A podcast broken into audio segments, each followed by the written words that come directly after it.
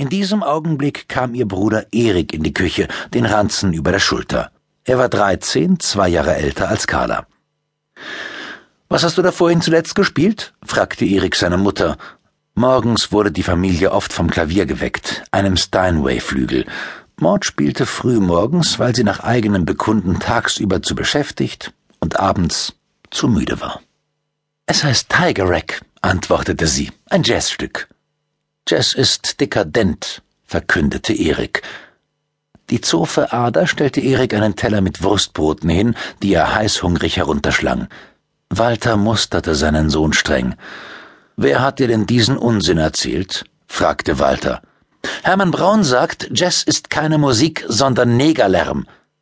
Hermann, dessen Vater NSDAP-Mitglied war, war Eriks bester Freund.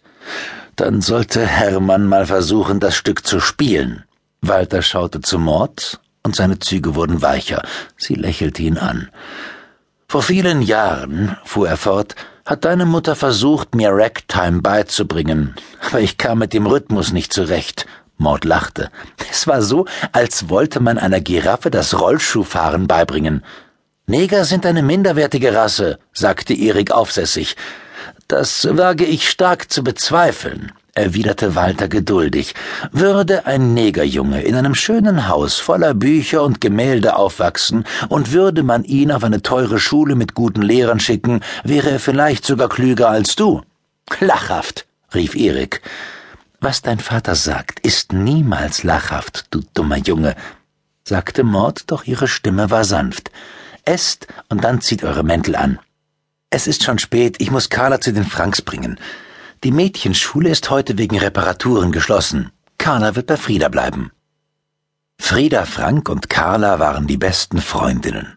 Gleiches galt für ihre Mütter, obwohl Monika, Friedas Mutter, als junges Mädchen in Walter verliebt gewesen war. Warum kann Ada sich nicht um Carla kümmern? fragte Walter. Sie hat einen Arzttermin.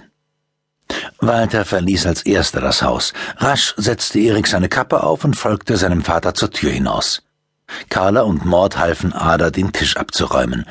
Obwohl 29 war Ada noch ledig. Letzten Sommer hatte sie eine Romanze mit einem Polizeibeamten gehabt, aber es war nichts von Dauer gewesen. Carla und Mord standen wenig später vor dem Spiegel im Flur und setzten ihre Hüte auf. Maud wählte einen Hut mit blauem Pelz und schmalem Rand, wie ihn heutzutage alle Frauen trugen, aber sie zog ihn so kest zur Seite, dass er richtig schick aussah, wie Carla fand. Mauds schlanker Hals, das Kinn und die Wangenknochen waren wie aus weißem Marmor gemeißelt.